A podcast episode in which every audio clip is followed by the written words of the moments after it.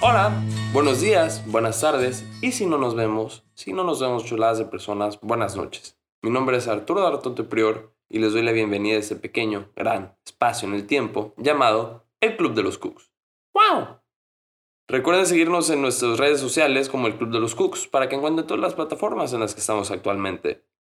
Y, pues nada, ¿cómo han estado muchachos? Espero que hayan tenido una semana fantabulosa. Yo estoy bien, he estado bien, eso es bueno. Y el día de hoy estoy muy emocionado porque el día de hoy vamos a hablar con una persona que yo considero que es todóloga. Vamos a hablar con un actor, director, productor, recientemente investigador de teatro y aún más reciente se ha convertido en streamer y en locutor. Muchachos, el día de hoy les presento a Gibran Solar. Hola Gibran, ¿cómo estás? Hola Arturo, qué presentación. Muchísimas gracias por invitarme. Yo también estoy muy emocionado de estar aquí. Muchísimas gracias y un saludo a todo el auditorio que nos va a escuchar y que nos está escuchando. gracias a ti por recibirnos, gracias a ti por estar acá y por prestarnos su estudio para grabar. Bienvenido. Me alegra, gracias. Me alegra estar aquí en este espacio. ¿Y qué tal? ¿Cómo has estado? ¿Cómo te ha tratado la cuarentena? Pues ahora sí que en cuarentenado, yo lo he definido como en cuarentenado. es confinamiento total, eh, la maestría va, en, línea eh, y todo lo que estoy haciendo, ahora que lo mencionas, que ya le estoy entrando el streaming y a la locución, pues también en línea, es por redes sociales y pues e, es el autoempleo desde casa, ¿no? la nueva normalidad que le llaman. Sí, caray. Sí, me gustaría mucho expandir más en eso que me dices al final, pero primero que nada, quiero que nos platiques un poco de ti. Quiero que nos digas quién eres y cómo, cómo llegaste a donde estamos aquí el día de hoy. Híjole, qué, qué pregunta tan profunda de los Está muy, muy dura, ¿no?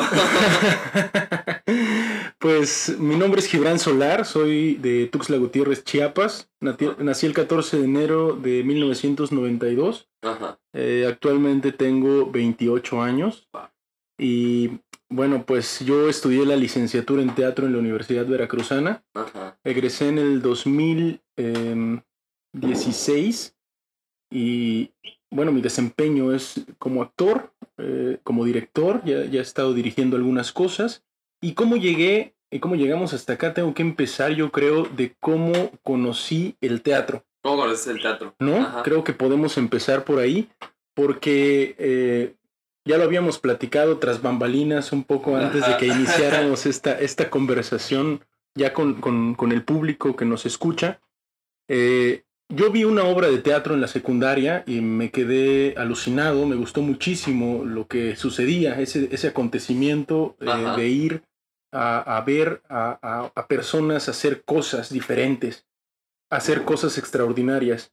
Y desde ese momento me gustó, eh, hice algunas cosillas después pero eh, ya me enamoré y decidí hacerlo ya como una profesión cuando me subí al escenario. Por primera vez en la preparatoria, en el segundo semestre de la preparatoria todavía me acuerdo. Yo estudié en el Covach 13 del, de aquí de Tuxtla Gutiérrez.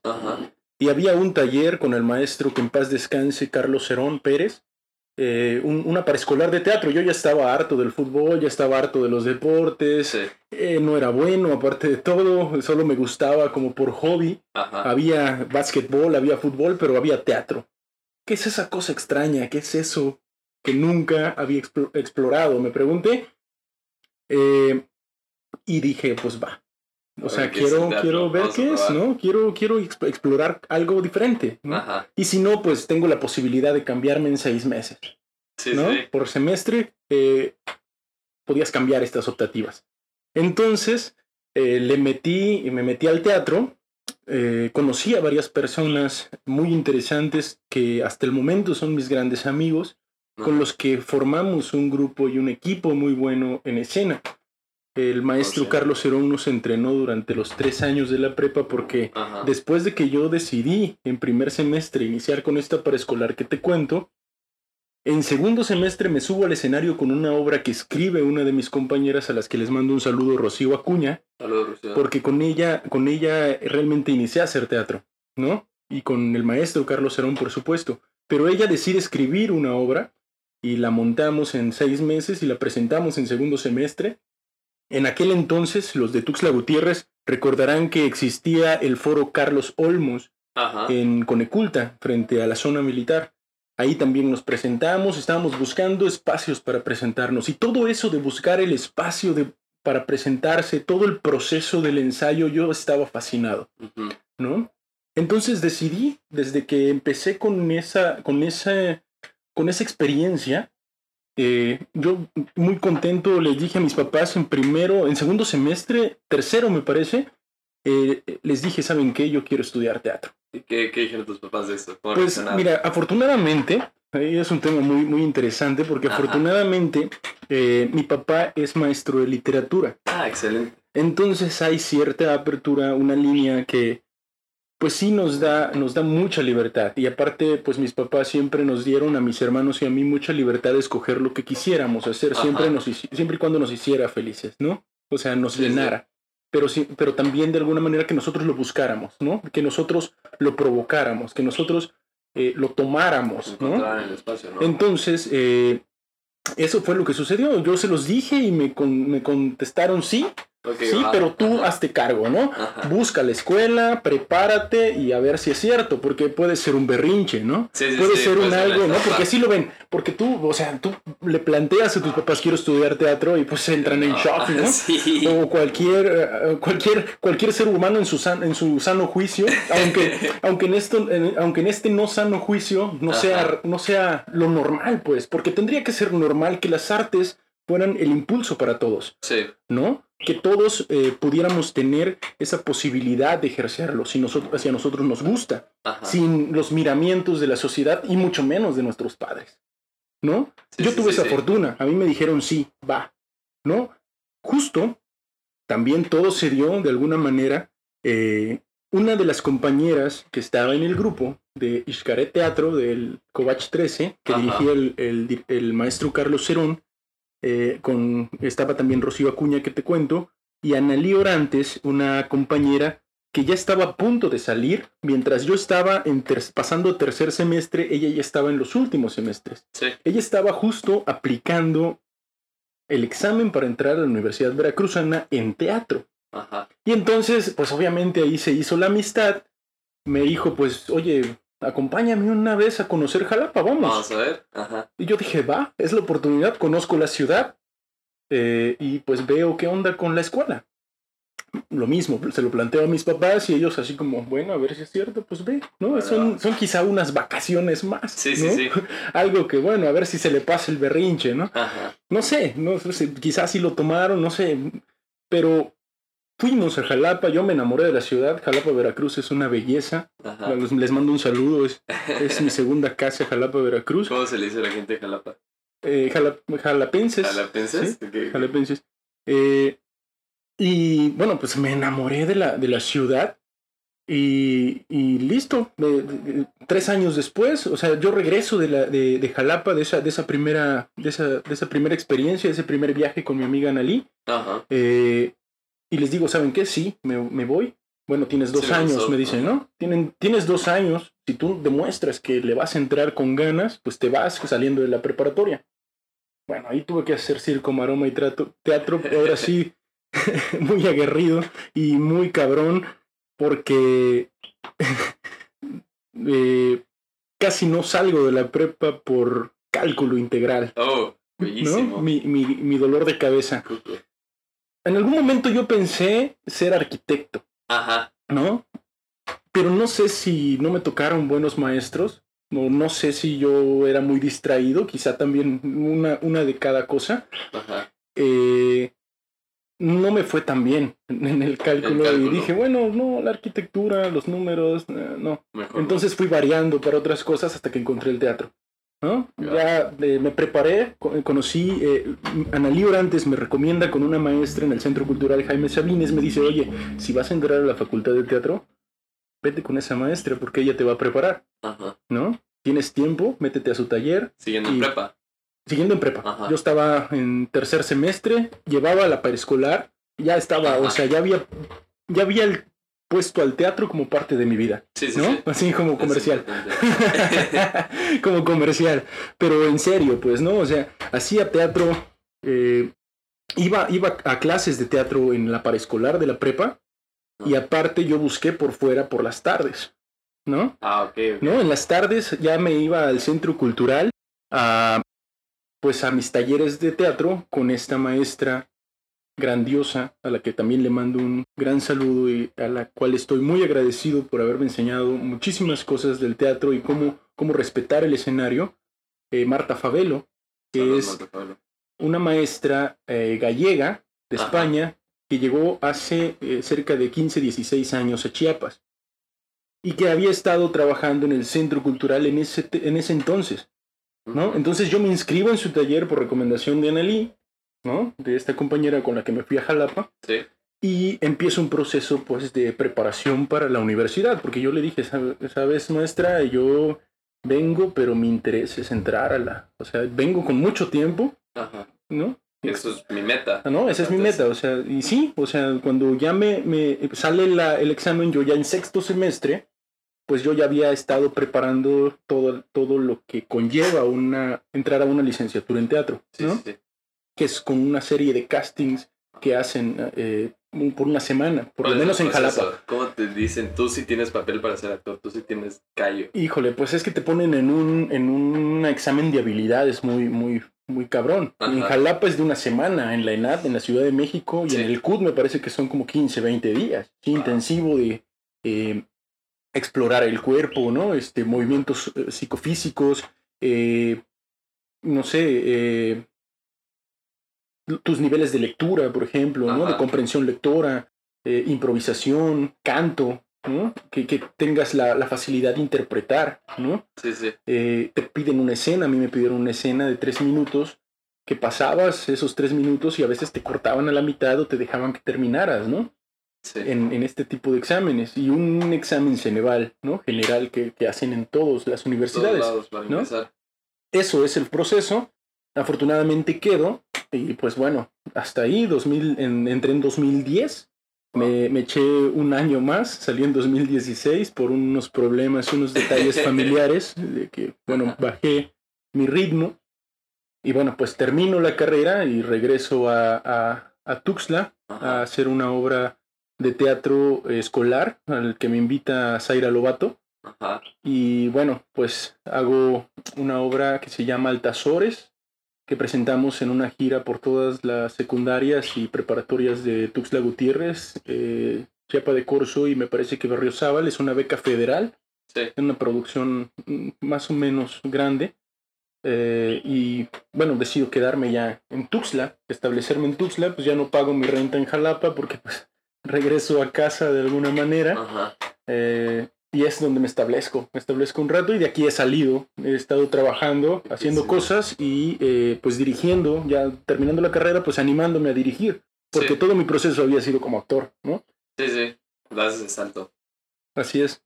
Oye, me parece interesante lo que dices de que al inicio, diciéndonos que te dice el tiempo, te dice, tuviste el valor de decir, pues voy a intentar esto, ¿no? O sea, es totalmente diferente el teatro, no sé qué es, pues vamos a intentar, a lo mejor me gusta, a lo mejor y no, tomando esto como de que, dando las opciones, la probabilidad que tú tenías en ese entonces, de, pues, a lo mejor y si me gusta, a lo mejor no me gusta y no pierdo nada. Aventarse estas decisiones que a la larga cambió tu vida, ¿no? Claro. Llegó, o sea, algo que a lo mejor en su momento no pensaste, oye, Sí, no, no, no me imaginaba. La verdad es que no me imaginaba que haber entrado a esa paraescolar de teatro con este maestro que quise mucho y quiero mucho, eh, Carlos Cerón, eh, pues no, no, no me imaginaba que después lo iba a tomar como una profesión. O sea, ya tomarlo en serio, porque ser actor, o sea, estudié teatro, ¿no? La licenciatura la tengo, el título lo tengo. Pero ser actor es una, es una disciplina y casi un estilo de vida. ¿No? Porque nos desempeñamos como muchas cosas y mucho más en México.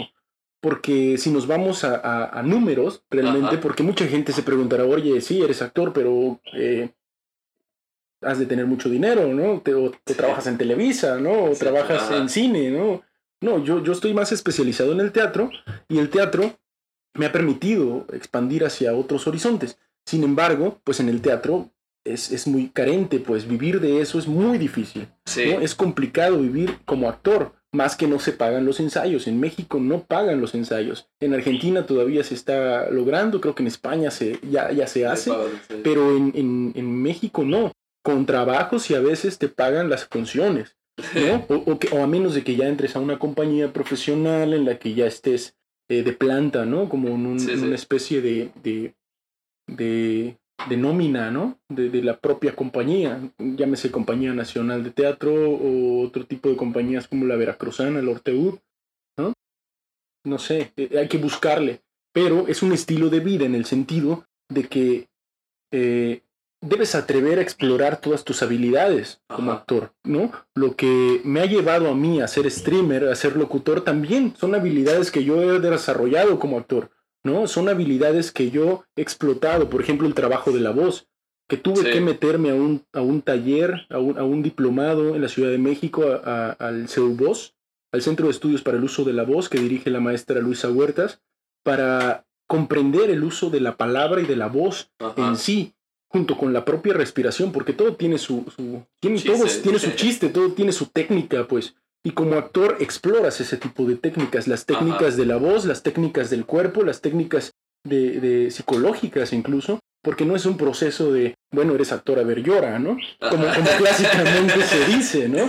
no es así de, no es así nada más, no es así de okis, ¿no? Hay actores que obviamente sí, o sea, son natos quizá y bueno, lo hacen en, en, un 2x3, pero creo que también lo interesante son las técnicas, ¿no? La técnica te sirve para ahorrarte un camino, ¿no? Más o menos sabes hacia dónde vas, eh, aplicas ciertas técnicas, aunque en el momento de estar actuando no estás pensando en la técnica. De, ah, voy a usar exactamente esa técnica. Claro, no, ahorita que yo estoy hablando, pues no estoy, sí estoy consciente de mi respiración, pero obviamente no estoy pensando, bueno, tengo que colocar mi voz, tengo que estar, no, porque si no me, empiezo, me empiezo a choquear y me empiezo a conflictuar y ya empiezo a temblar y, resulta muchísimo peor, ¿no? Se te pierde, ajá, pierdes el propósito. Sí, o sea, no. No, la técnica te, es, la técnica es para olvidarla, pues de alguna manera, ¿no? Te sirve para llegar, ¿no? Funciona. A mí me funcionó la universidad para eso, me ahorró mucho camino. Sí, sí. Eso, eso fue lo, interesante, ¿no? Pero sí, o sea, es un estilo de vida, es un trabajo de, de, buscarle, de buscar y no bajarse del, carro, pues. Al que quiera hacerlo es subirse, porque es un oficio para toda la vida, es un oficio como tal, es un trabajo diario con uno mismo, ¿no? Porque los personajes que nos presentan, hay que ampliarlos, ¿no? Hay, que, hay que mm, eh, darle más que tu cuerpo, tu, casi, casi tu, vida, pues, ¿no? Hay que convertirte, ¿no? Hay una metamorfosis, pero debes de saber por qué hace tal cosa, investigar, leer muchísimo, tienes que leer todo lo que te encuentres, porque entre mayor experiencia, entre mayor cosas tengas así, eh, que, hayas, que hayas absorbido, el personaje va a tener más carnita. Se ve en la pantalla, se ve en el teatro, se ve ese actor ah, cabrón, ¿no? Y eso, eso es lo que yo aspiro, pues, eso es lo que yo quiero. ¿Quién es ese actor? Ah, cabrón, ¿no? Este, se ve algo más allá, ¿no? trasciende la pantalla, te, te, te, te, llama, pues, te encuentras con él. Y eso es lo, eso es lo interesante, es lo que, lo que me gusta, creo. Convertirse en el personaje, ¿no? Dejar de ser tú, Gibran, y convertirte en el personaje. No sé si tanto convertirte, es una metamorfosis, porque a fin de cuentas sigo siendo yo en la misma situación, pues, ¿no? O sea, ya no estamos como en eso de, bueno, Gibran, sí, o sea, Gibran, está, Gibran está siempre atento, ¿no? De lo que está sucediendo, está en el personaje, nunca hay que perder eso, ¿no? El, eh, estamos construyendo, construyendo en una escena, es una ficción, es un juego. Porque si te pierdes, ya fuiste, ¿no? O sea, ya hay muchos casos. Y hay, es un trabajo, por eso es una disciplina y eso es un estilo de vida, ¿no? Sí. Porque si te pierdes en el personaje, ya, o sea, no lo estás haciendo, ya no lo estás haciendo con, con, con de alguna manera con el corazón, pues con ganas, ¿no? Sino que ya lo llevaste a otra cosa, es, son de alguna manera chaquetas mentales, pues, ¿no? ¿No? No sé si se pueda decir eso. Pero bueno, o sea, son cosas como, sí, es, es como, no sé, no te desconectas, pues, ¿no? Siempre estás controlando, por eso hay una técnica, pues, siempre estás controlando al personaje, bueno, no, lo estás controlando, pero lo estás vigilando, lo estás observando al personaje, ¿no? No te dejas ir así nada más porque sí, porque si no, pues puedes lastimar a alguien, puedes lastimarte a ti, y pues no tiene caso, es un juego, es un juego, el teatro me gusta porque es un juego, yo lo podría resumir así. La actuación me gusta porque es un juego es un juego de dos personas que se ponen de acuerdo, ¿no? Vamos a hacer esto y esto y esto y tú haces esto y yo hago esto. y juguemos, a ver, lo intentemos. Y luego lo probemos, ¿no? Lo probemos Sí. entre nosotros y lo probemos frente al público. Y es ahí donde ya se, es ahí donde ya nace el teatro. Ajá. Porque aquí es ensayo, ¿no? Lo probemos entre nosotros, en nuestra Ya casa. pasa. Y bueno, vamos, lo podemos eh, jugar chido, ¿no? Y bueno, Ajá. nos la pasamos bien. Pero si ya lo llevamos frente a un público, ahí ya nace el teatro. Eso es, ya el teatro le da el beneficio al espectador. Porque es ahí donde se convierte el teatro. Donde el espectador, la persona que está observando, ¿no? Es, el que le da vida a todo eso, ese convivio que menciona Jorge Dubati en algún momento de sus, de sus reflexiones filosóficas sobre el teatro, ¿no? Ese convivio entre dos, eh, ah, y, eh, entre, entre los, los actores, entre los ejecutantes Sí. y el, el otro lado del público, ¿no? Es, esa, esa parte en la que estamos en un momento presente, que sucede una vez, ¿no? Por eso el teatro es tan hermoso porque es, no sé, no, es efímero, pues no se puede agarrar. Cada persona que haya ido al teatro tuvo una experiencia completamente diferente. Sí. En el cine es la misma, o sea, tienes igual y puedes tener experiencia con las palomitas que te aventaron o no te aventaron en la sala, pero Como eso la sala, ¿No? que siempre te sentaste. pero, en- pero la, función del teatro es completamente diferente. Vas a ver una obra y no vas a ver la misma obra. Las veces que tú vayas es una. Es, una obra diferente, sí. ¿no? Una experiencia diferente para ti. Sí, y, y por eso yo creo que también es una de las cosas por las que eh, yo decidí entrarle más al teatro, porque recuerdo que una vez nos dio un taller en Coneculta, Ajá. cuando traían buenos talleres, eh, los de. Coneculta, cuando se ponían las pilas de los de Coneculta, traían eh, personajes y, y grandes actores como Gerardo Taracena, que es uno de los actores que ahora está eh, en Narcos, una de las, de las series Sí, que está en Netflix, ¿no? y sale, no me acuerdo de qué personaje sale, pero también sale en Apocalipto. Es Sí, uno de los personajes que sale también en Apocalipto. Bueno, nos dio un taller de teatro y cine, nos fuimos a Copoy a grabar y él, me acuerdo, me, me- me quedó muy grabado esa vez que nos dijo el teatro es muchísimo más importante porque él viene de una formación teatral también, él estudió en el. CUT, ¿no? en el Centro Universitario de Teatro de la UNAM. Ajá. Y él dice, eh, el teatro es como un avión, es como un jet. Tú te subes y bajas donde quieras. Bajas en el cine, Ajá. bajas en el radio, o bajas en la televisión, o bajas donde tú quieras. Porque el teatro es lo más eh, cercano a explorar todas las posibilidades de una persona en el escenario. Sí. Y eso te puede funcionar y te funciona para desarrollarlo en todas estas nuevas ramificaciones de comunicación, como el cine, el radio, la televisión, haciendo series, películas, ¿no? Tú te subes, adquieres la técnica de hacerlo frente a 2.000 personas, 500 personas, 10 personas. No es lo mismo que hacerlo frente a la cámara, Sí. ¿no? La cámara te desnuda de otra manera. Incluso es más íntimo, pero para llegar a esa intimidad tienes que explorarte a ti más allá. Creo que es lo que... Tienes que dominarte a ti, ¿no? Antes de llegar a esos límites. ¿Sí? Y es un aprendizaje constante, no, no es de que ya es actor y ya. No, no, el que, el que diga ya, eh, ya me sé todo lo que es un actor, ya está perdido. ¿eh? Muchas gracias, no quiero ni trabajar contigo, pues. ¿Por Sí. qué? Porque ya exploró todo. Ya lo sabe todo, no, no, es- hay una posibilidad más. El teatro, más, sí, no, no, no, no hay, no hay una forma de llegar. Por eso hay tantas formas de hacer teatro, tantas formas de actuación.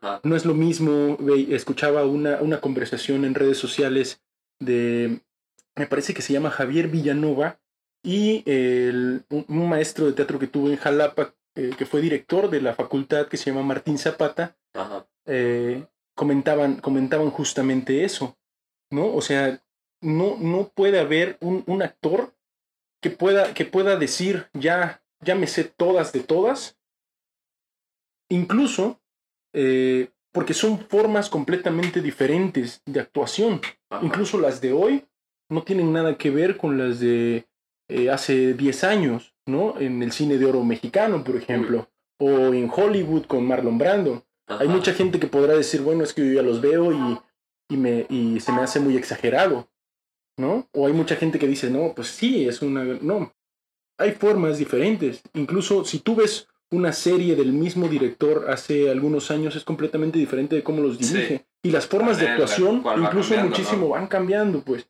Porque el teatro y la actuación evolucionan con el transcurrir de la humanidad.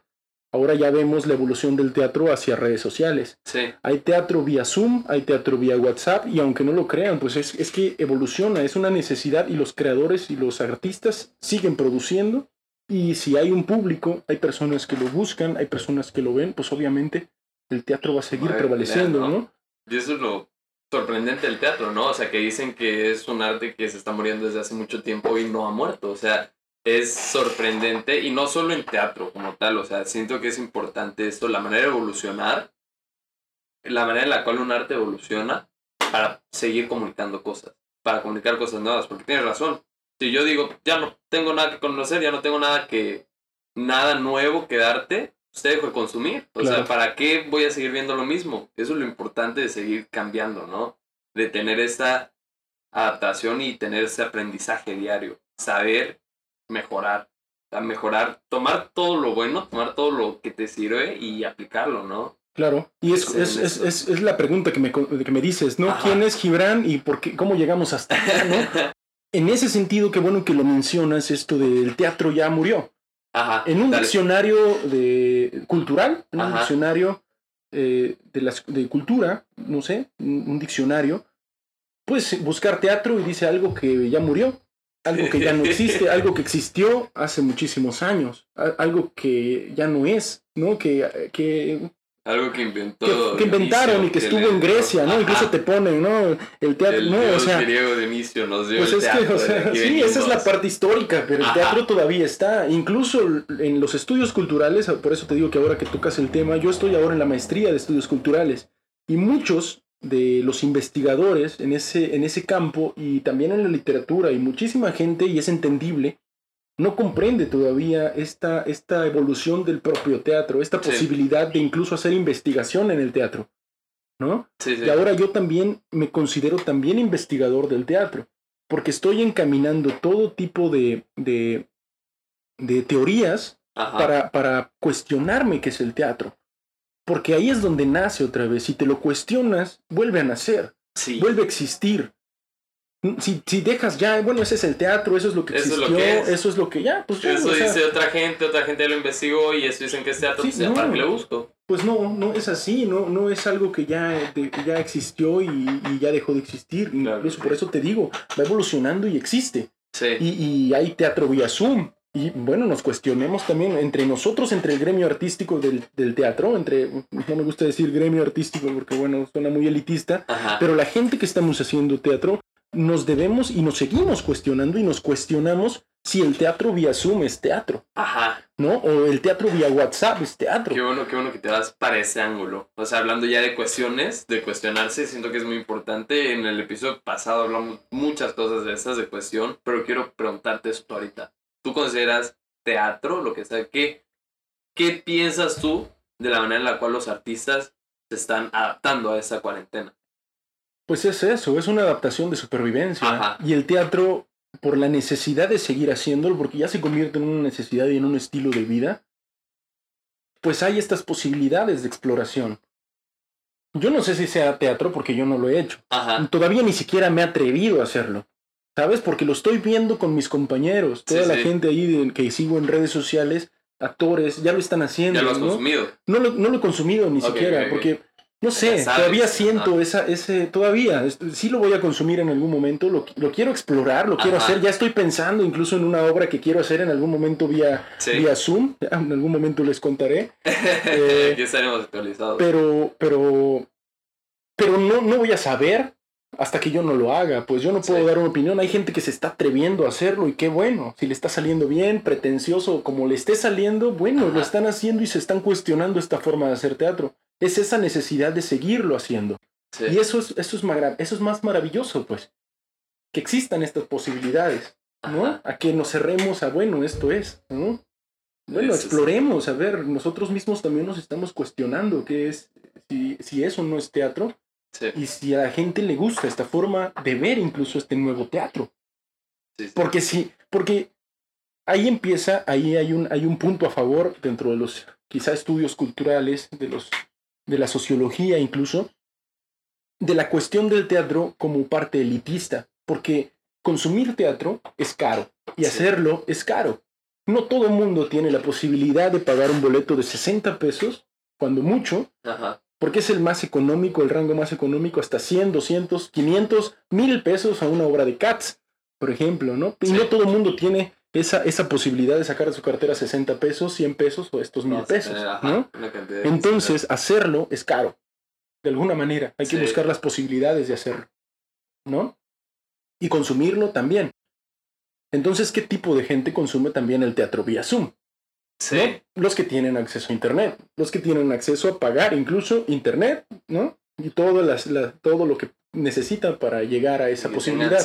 Aunque en, esta, en este cuestionamiento, ¿es teatro o ya nos acercamos un poco al cine? Ajá. Porque ya hay, un, hay una cámara de por medio. Sí, y ahí sí. entra este término que utiliza Jorge Dubati, con el que estoy, un, un autor que estoy explorando muchísimo en esta Ajá. investigación que estoy haciendo, que denomina el teatro como convivio, como juego, algo que sucede en el presente, aquí y ahora, entre lo que comentábamos, entre el espectador, el público, haya cuarta pared o no haya cuarta pared, hay una convivencia presencial, una relación presencial en un espacio determinado, ¿no? Sí. Ese es un, es, lo, lo lo denomina como convivio el teatro. La otra parte, digamos, por intermediación tecnológica, lo llama tecnovivio, ¿no? Ajá. Entonces es ya un, un teatro tecnovivial, lo, lo, lo mencionaría él, Sí. ¿no? Donde ya tienes esta intermediación tecnológica que nos separa. Sí. Ya es muchísimo, ya no, ya no sientes al, al, al actor. Tú como, como- a, mí, a mí lo que me gusta del teatro, creo que lo que nos gusta a todos del teatro es ver sudar al actor. Sí. Ver ahí que se está partiendo la jeta, pues, dándose, no, bien, ¿no? O sea, Sí. cómo está dejando ahí eh, eh, la, la, la vida, ¿no? En, Ajá. en- en el teatro, ahí, ahí en su, en su interpretación o en su, en su performance, ¿no? En lo, en lo que esté haciendo. Pero Sí. verlo, verlo cerca, sentir ese, ese, esa conexión y esa energía que se gesta, pues.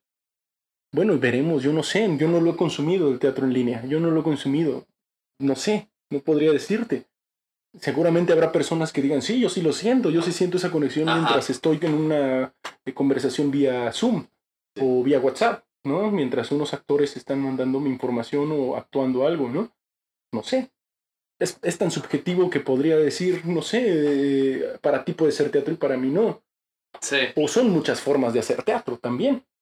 ¿no? Sí, eso es lo, tiene- eso es lo delicioso del teatro. Tiene sentido y lo que decíamos, ¿no? O sea, es más como que las experiencias, o sea, lo que ¿qué te da el teatro. Porque puede que sí pase eso, ¿no? Puede que yo lo vea, puede que yo lo consuma, el teatro en línea, vamos a llamarle. y Ujú. Diga, ¿sabes qué? Yo siento lo mismo. Y tú me digas, yo no siento nada. Entonces, yo preferiría estar sentado y sí, o sea, es totalmente subjetivo, como dices tú. Son puntos de vi- vista diferentes y pues si te gustas, te place, ¿no? O sea, disfrútalo. Siento que es lo importante. Saber adaptarse al cambio. Saber qué hay que hacer en esta cosa. Y hablando de cambio, hablando un poco de cambio, quiero preguntarte, ¿tú qué has hecho? ¿Tú cómo te has adaptado a ese cambio? ¿Qué has hecho tú, Gibran, como actor? ¿O qué has hecho ya en el cambio? Con esto de la nueva Con normalidad y todo eso. del 13 de marzo, en donde nos dijeron, ¿saben qué? No salgan. Pues bueno, eh, a mí me dio mm, de alguna manera mucho gusto porque soy un poco apático. me gusta mi espacio, me gusta estar aquí en la casa y explotar todo, todas Sí, las sí. posibilidades desde mi casa. Aunque ya me empieza a chocar esta, esta, este tecnovivio del que te hablo, de estar Ajá. todo el tiempo detrás de una computadora, de todo el tiempo detrás de un Sí. celular. Es muchísimo más rico eh, tener a, a- a una persona de frente y platicar de frente y ver, a, Sí. de- por ejemplo, ahorita que estamos aquí, te veo a los ojos y necesito mi réplica y tú, yo tengo, tú tienes la réplica mía de lo que yo- tú me estás preguntando y así, ¿no? Ajá. Se va construyendo algo diferente. Que no sé, en, en- en redes sociales es difícil. Y en eso eh, tuve la ventaja de, pues ya había iniciado la maestría en la UNACH Ajá. Y estaba explorando algunas cosas sobre indigenismo, tratando de ligarlo al teatro, se me hizo muy complicado. Y llegué, eh, cambié mi protocolo de investigación y ahora lo estoy haciendo hacia eh, la investigación de las nuevas teatralidades y un poco hacia las redes sociales. Es, es esto, que te, es esto que te comentaba. Eh, estoy construyendo esta, esta investigación alrededor de este, de este concepto que es el, el tecnovivio y las nuevas posibilidades de las relaciones sociales de los jóvenes de entre 15 y 20 años. ¿no? Que nos pueden llevar eh, a discursos extremos de violencia en redes sociales desde el anonimato, ¿no? Y con esto también da un giro completamente al autoempleo, al empleo que los jóvenes estamos eh, generando. generando porque de alguna manera el confinamiento hay que, hay que hacerlo desde un análisis incluso sociológico y antropológico, ¿no? Más, más profundo. Que nos hayan confinado de alguna manera a estar en casa es un tipo de control, ¿no? Es un tipo de control que te, pues, te chasquean los dedos y tú te repliegas. Por tu vida, obviamente. Por, por el temor a contagiarte. Sin embargo, este tipo de cambios nos dan otras posibilidades de empleo, otras posibilidades, porque el capitalismo, eh, eh, sale el capitalismo, el capitalismo, rapaz, el capitalismo rapaz evoluciona. Sí. ¿No? Evoluciona y se adapta también. Y entonces, pues tenemos que seguir consumiendo, tenemos que seguir produciendo, tenemos que seguir alimentando. ¿No? Buscando las posibilidades. Sí, y en ese sentido yo ya me había metido como en esta investigación a buscar las nuevas formas de que los jóvenes nos estamos autoempleando y llegué a los streamers, ¿no? A los youtubers y investigar cómo empiezan a monetizar, cómo empezamos a monetizar como jóvenes. Sí. Desde nuestra casa, que ya lo empezaban a hacer desde el inicio de, de YouTube, que creo que fue en el 2001. Gente que ya empezaba desde su cámara a grabarse y bueno, empezaban a monetizar. Por eso, como empezaron antes, tienen mayor ventaja, obviamente. Ya hay ya tienen YouTubers, mercado, YouTubers famosos, ¿no? Sí. Sin embargo, eh, pues ellos ya empezaron a explorar estas nuevas formas de empleo. Y mucha gente está iniciando a hacerlo a partir del confinamiento. Y es a donde yo llego. No, digo, explorando esto, este chorro mareador que te estoy haciendo desde la investigación de la teatralidad y los estudios culturales en la maestría y todo eso, yo llego a, explorar, porque es una exploración y un, un, experimento de que nace de la maestría, este programa que, que estoy echando a andar. Desde Escaramujos hoy, es, eh, es, una, es una es, un, es una casa productora que se llama Escaramujo Studio. Entonces, desde ahí eh, empezar a generar contenido digital. ¿Qué es Escaramujo? Sí, ¿qué es Escaramujo? Bueno, pues Escaramujo es, esta es una pregunta, es un, es realmente una pregunta, es realmente eh, algo que está escondido, algo que causa intriga. Ajá. Es aprendizaje, es conocimiento. Es, es también un árbol, sobre todo es un árbol. Es un árbol. Que da una, una fruta y también es una flor, es una rosa.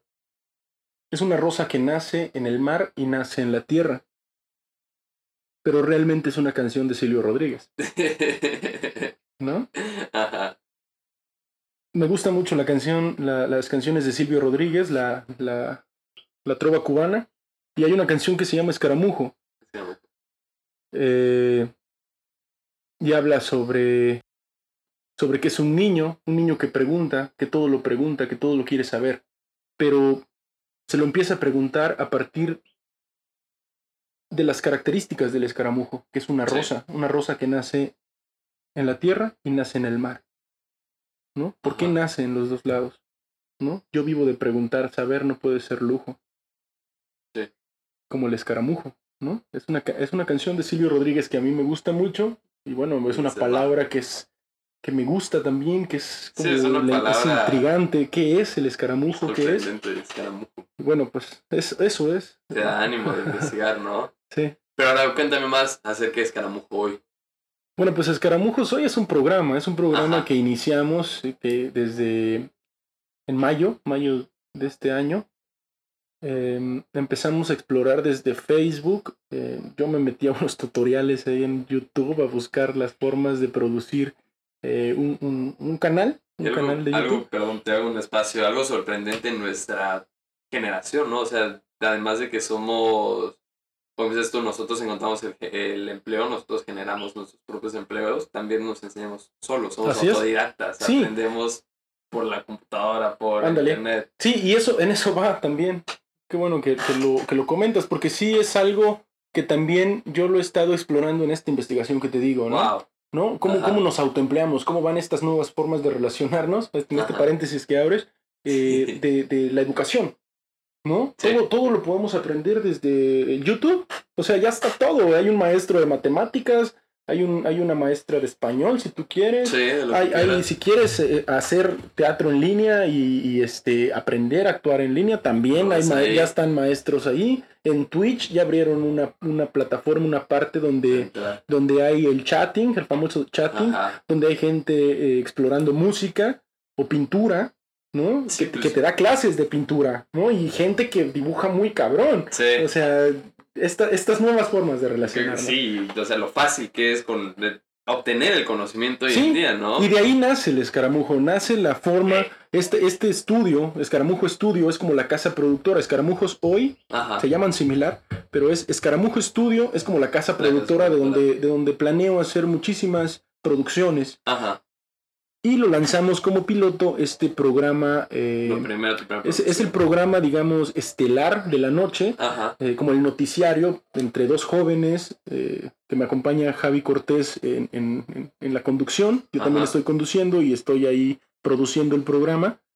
y hablamos sobre política. Nos opinamos, ponemos temas sobre la mesa, nos sentamos dos, tres horas antes y a ver qué temas hay sobre la política, sobre la opinión pública, qué está pasando con el PRI, qué está pasando con el PAN, qué está pasando con el PRD, qué está pasando con Morena, qué está pasando con Andrés Manuel, qué están pasando con los de Frena. No, todos, todos, todos, todos, para entender nosotros también e inmiscuirnos, empezar a inmiscuirnos y tener una conciencia política, una acción política y una responsabilidad política que no tiene nada que ver con los partidos. Que yo me afilio a tal, a tal color, a tal otro color, al amarillo, al verde, al rojo, al morado, no, a ninguno. Sino que tengas eh, la posibilidad de enterarte de lo que está sucediendo, porque el ejercer la democracia, la democracia se ejerce, no es solo ir a poner el voto. ¿no? Hay mucha gente que, bueno, ya voy a sacar mi credencial, ya tengo 18 y pues bueno, me va a servir para entrar al antro. Principalmente. Y cada seis meses, pues poner un, una, una boleta, una tacha en una boleta. No, durante todos esos seis años, creo que como jóvenes eh, hay que estar implicados, informados de lo que está sucediendo, porque hacer política conlleva no solo a poner esta boleta, sino a todo lo que conlleva la sociedad, a todas nuestras relaciones sociales social, eh, en, esta sociedad, ¿no? Cómo te relacionas con el vecino, si hay baches o no hay baches, ¿no? Entonces la que es eterna, la eterna ciudad de los baches, ¿no? O si se inunda tal calle, que si hay alumbrado público, que si hay feminicidios, ¿no? Todo eso tiene que ver. Entonces, bueno, pues ahí nace, o sea, nace desde una, desde una exploración eh, de opinión y de formación discursiva, le llaman en, en, en, en los estudios culturales. Sí.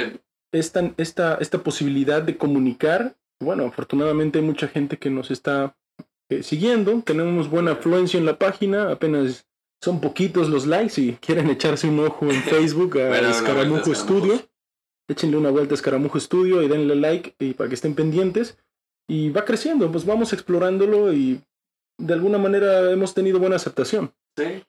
Es, bueno, yo, yo lo he visto, yo lo he consumido un par de veces y me parece muy bien. O sea, como dices, es. Me agrada mucho que es.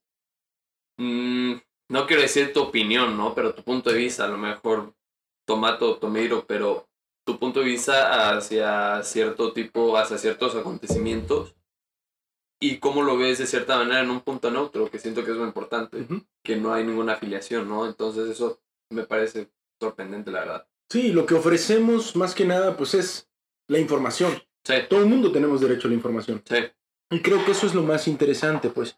O sea, que, que nosotros podamos ser un, un medio, realmente donde la gente pueda observar la información que hay y diga, bueno, ¿es cierto o no es cierto?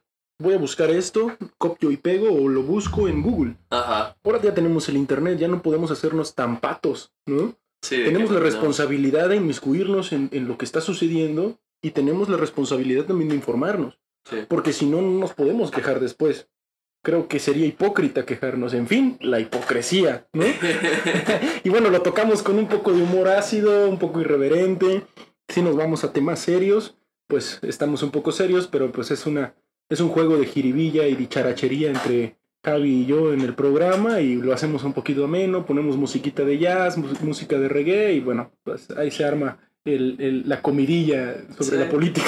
Sí, pero es interesante, me gusta mucho, o sea, es, como dices tú, es una introducción, no sé, para la juventud, o sea, a lo mejor hay gente a la que no le gusta esto, pero tiene razón, o sea, es nuestra responsabilidad de estar informado, es nuestra responsabilidad saber y este medio es un medio muy interesante para obtener ese conocimiento. Así es, Arturo. Ya sí. Ok, creo que ya estamos a punto de terminar. Creo que ya vamos medio avanzadones, pero quiero, quiero saber un poco más. Quiero preguntarte mil cosas, de hecho. Pero a ver, vamos a empezar por una preguntilla medio abierta que dijiste hace rato. Hablabas de los actores y te quiero preguntar acerca de qué opinas tú de los actores de método. ¿Y qué es? O sea, para las personas que no sepan qué es un actor de método, ¿qué es un actor de método? ¿Qué opinas?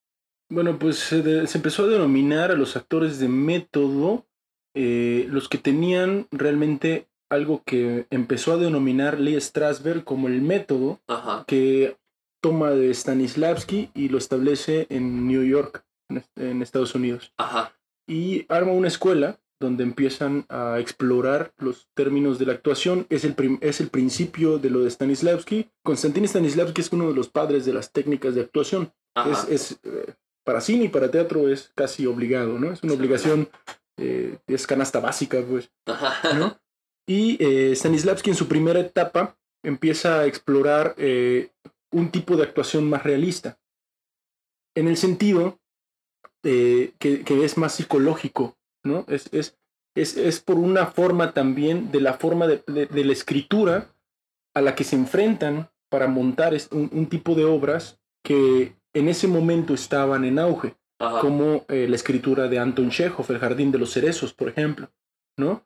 Que es una narrativa y es una progresión dramática donde aparentemente no pasa nada, es una obra que dura, me parece, como tres horas y media o cuatro horas, una cosa así, es abismal, pero aparentemente no pasa nada, pero los conflictos son psicológicos, ¿no? Hay conflictos entre uno y otro personaje que son más psicológicos y bueno, eh, para llegar a esa, a esa intimidad de poder transmitir esas emociones, ese, ese, ese estado de ánimo, esa, esa situación en la que se están moviendo estos personajes, Stanislavski establece un cierto método, ¿no? no él, él lo menciona que no es como una, un,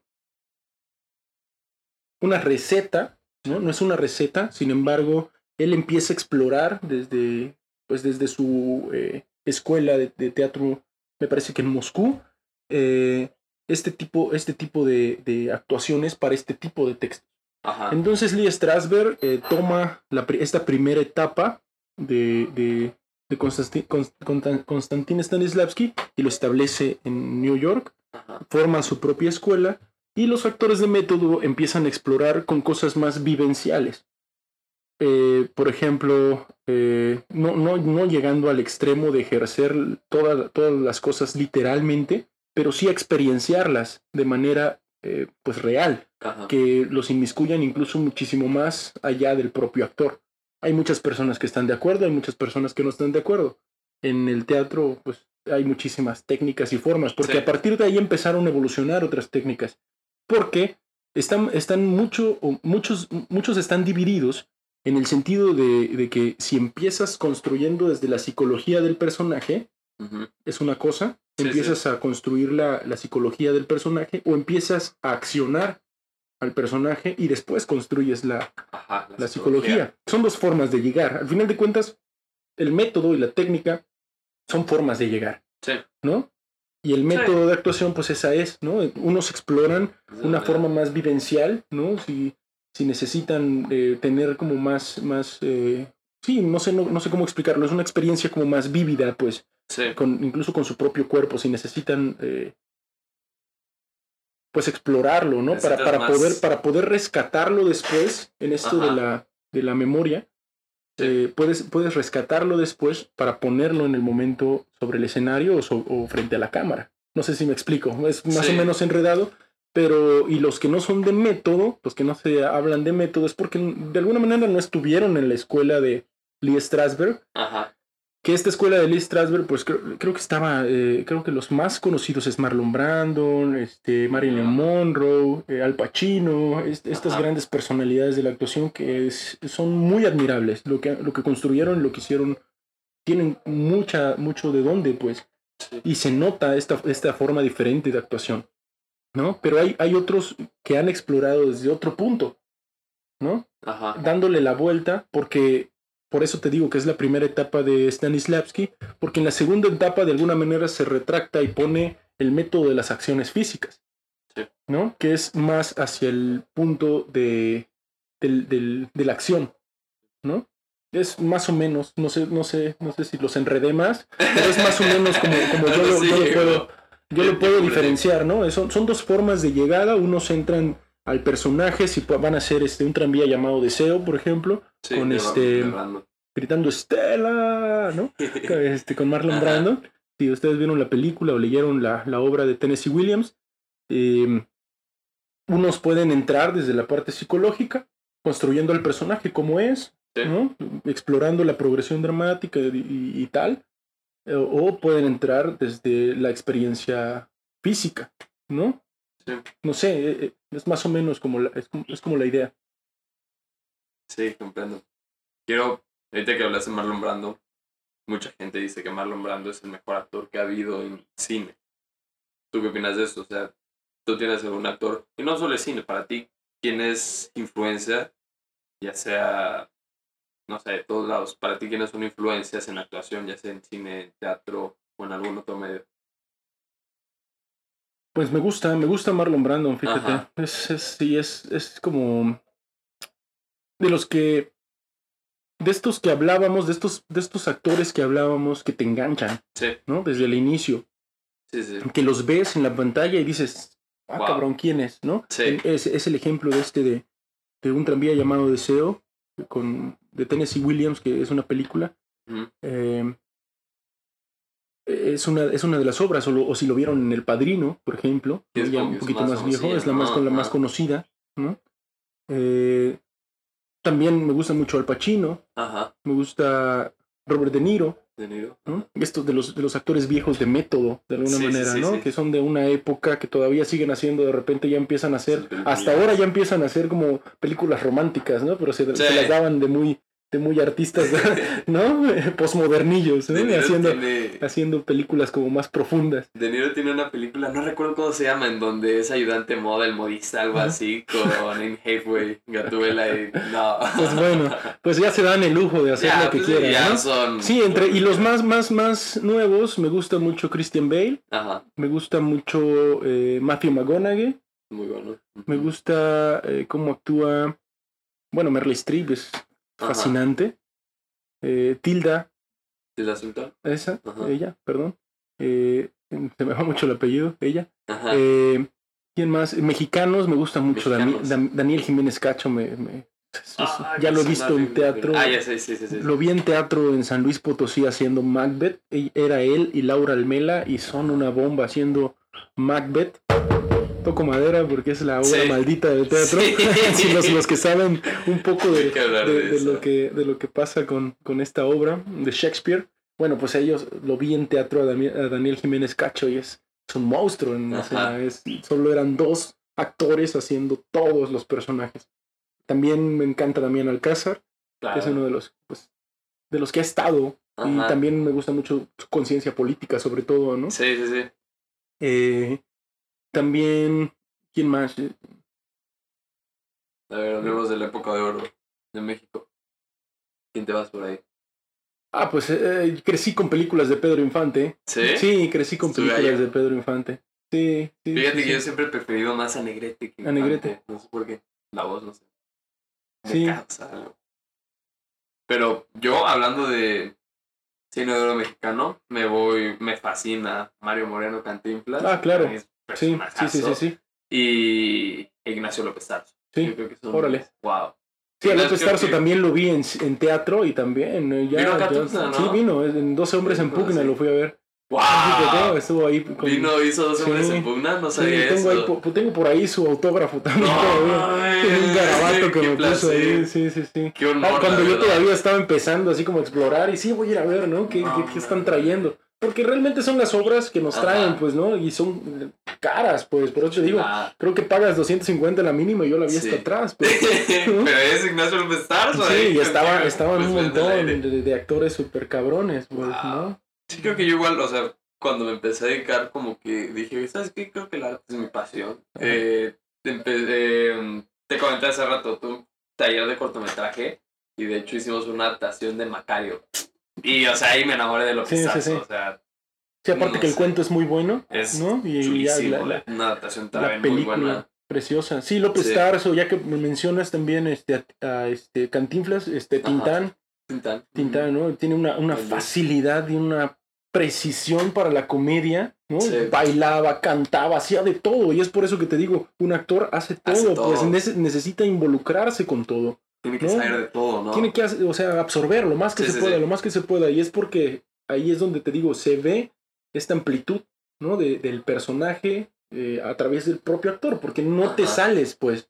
No puedes, esto que decías, no evolucionas, no, no, es casi una metamorfosis, pero al mismo tiempo estás cuidándolo, ¿no? Y se ve, el, incluso se ve detrás eh, el, actor, ¿no? Y eso también es fascinante, ver cuál es la historia de vida del actor que ha, presentado también este tipo de, actuación o este tipo de personaje que lo llevó ahí, ¿no? ¿Cuál es la historia? Yo también me baso en eso, me gusta mucho observar eh, actores, ¿no? O ver las historias, las biografías. ¿Cuál es, ¿Cuál es la forma? ¿Cómo, cómo llegaron a donde están? ¿Qué hizo para llegar a tal? Y creo que eso también es una experiencia, ¿no? O sea, absorbes, ok, entonces hay, hay que buscarle por un lado, ¿no? Hay que buscarle por el otro.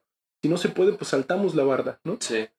Pues, y ahora hablando de, hablando de tú, hablando de lo que dices del camino, tú, después de ese camino que estás recorriendo, que has recorrido como actor, ¿qué le recomendarías a alguien que está diciendo, ¿sabes qué? Yo quiero actuar. ¿Sabes qué? O sea, ¿cómo le digo a mis papás? Yo quiero actuar y que lo acepten.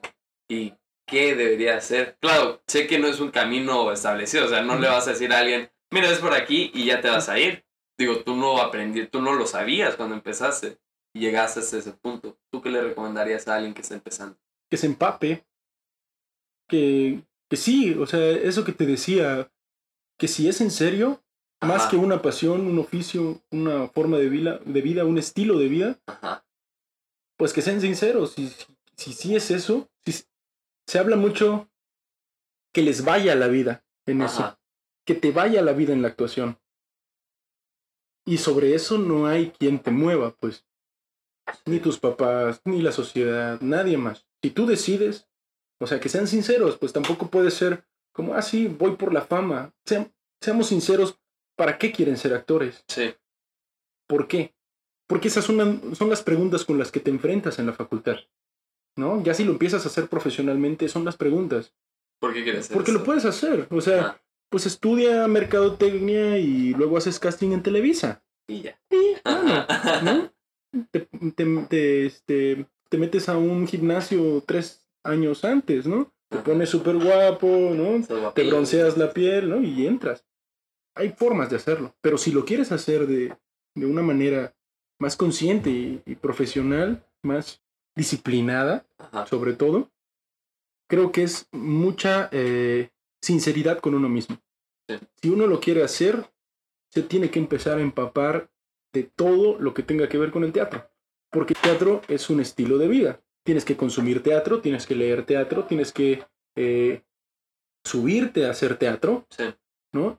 Y la, la, ventaja que yo tuve, pues si se avientan a hacerlo, pues que busquen una universidad con amplitud, ¿no? Como la Universidad Veracruzana que a mí me abrió, me abrió muchísimas puertas, porque no es una facultad en la que solo haces actuación, sino que te ponen a hacer todo, ¿no? En, en este, en este sentido del teatro, porque el teatro pues tienes que hacer todo, tienes que aprender a subir eh, al paso de gato, a colocar las luces, ¿no? Produces, diriges, por lo menos en la, en la Universidad Veracruzana eso fue lo que, lo que me dieron, Me llenan de muchas cosas, pero yo me especialicé en la actuación. Yo como salí, mi línea fue, bueno, yo quiero explorar más desde la escena, ¿no? Y a partir de la escena, creo, desde mi experiencia, puedes saltar hacia la dirección. Porque si sabes cómo funciona el hecho escénico, puedes dirigir. ¿no? Y si puedes dirigir, obviamente puedes producir. Porque sabes todo lo que conlleva realizar una obra. ¿no? Llevarla desde la imaginación, porque es un trabajo, todos es un trabajo conjunto de imaginación, todos están en favor de una cosa, de una función, de 10 funciones, de 15 funciones, ¿no? Y también ser claros, por eso les digo que si es por fama, si es por dinero, pues no es el camino, ¿no? O sea, hay formas, mejor, no sé, hay vender chicles, ¿no? es muchísimo más interesante, o hacer pan, ¿no? Si quieren hacer dinero.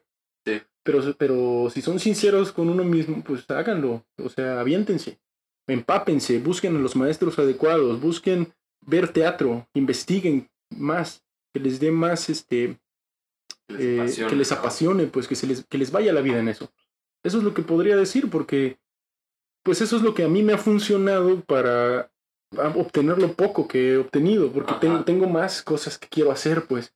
Ya estuve, afortunadamente ya tuve una experiencia cercana del tercer tipo casi, no, es cierto, una, una, experiencia muy cercana con la Compañía Nacional de Teatro, ¿no? Ya estuve trabajando con ellos, eh, hice un casting, me fui a Mérida por un tiempo, estuve haciendo una gira con la Compañía Nacional de Teatro, que bueno, ya es ya son ligas mayores, pues, ¿no? Y estuve de protagónico.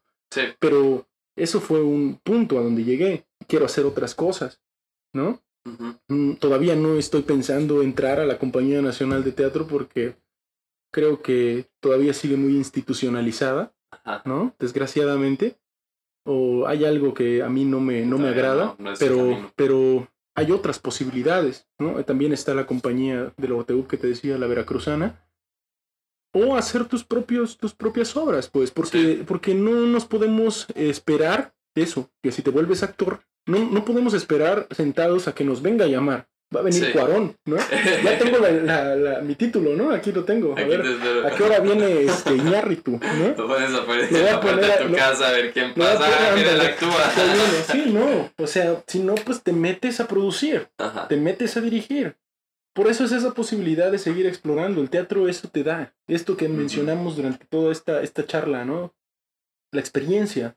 Tienes que aventarte a hacerlo para explorar si funciona o no. Y entonces, si tú eh, quieres hacer una obra, pues hazla, busca la manera. Incluso empiezas ya a, leer obras, empiezas a cambiar voces, empiezas a explorar tus posibilidades, ¿no? No sé, eh, a escribir.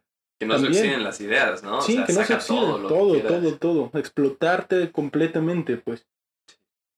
Y eso, completamente, sinceridad, sinceridad con uno mismo. Y creo que eso es lo que los va a llevar a, a, a lo que lo que sienten en su corazón, pues. ¿No? Sí. Estoy totalmente de acuerdo. Bueno, creo que eso sería todo por hoy. Al menos que tú quieras decir algo más antes de terminar. Algo que quieras comentar, darle publicidad a algún lado. Ah, pues muchísimas gracias. Agradecerte por esta invitación. Aparte por haber venido aquí al estudio. Bienvenido cuando quieras. Vamos a hacer, ya te dije que vamos a hacer más proyectos. A ver si me tomas la palabra. Eh, y bueno, pues darle publicidad también a, las redes sociales de Escaramujo Estudio. Échense una vuelta. Estamos en, en Instagram, en Twitter. Nos pueden encontrar como Escaramujo Estudio o Escaramujos Hoy. Y ahí estamos eh, pues produciendo algunas cosas este programa y estaremos haciendo más cosas. O me, y me pueden encontrar como Gibran Solar en Facebook para que vean que más o menos qué he hecho y bueno. Muchísimas gracias Excelente. no gracias a ti. Mucha mierda dicen por ahí los actores. Eso mucha mierda. Y muchas gracias a todos por habernos escuchado. Si han llegado hasta el punto de hasta ese punto espero que tengan una muy buena semana y que recuerden que si quieren algo tienen que ser apasionados tienen que buscarlo si en realidad quieren algo, tienen que ser apasionados para llegar a ese punto. Y eso sería todo por hoy. Yo los quiero mucho. Espero que pasen una semana fantabulosa y nos vemos el próximo martes. Cuídense. Bye bye. Chao. If you stay, you won't be sorry, cause we believe in you. Soon you'll grow, so take a chance with a couple of kooks hung up on romance.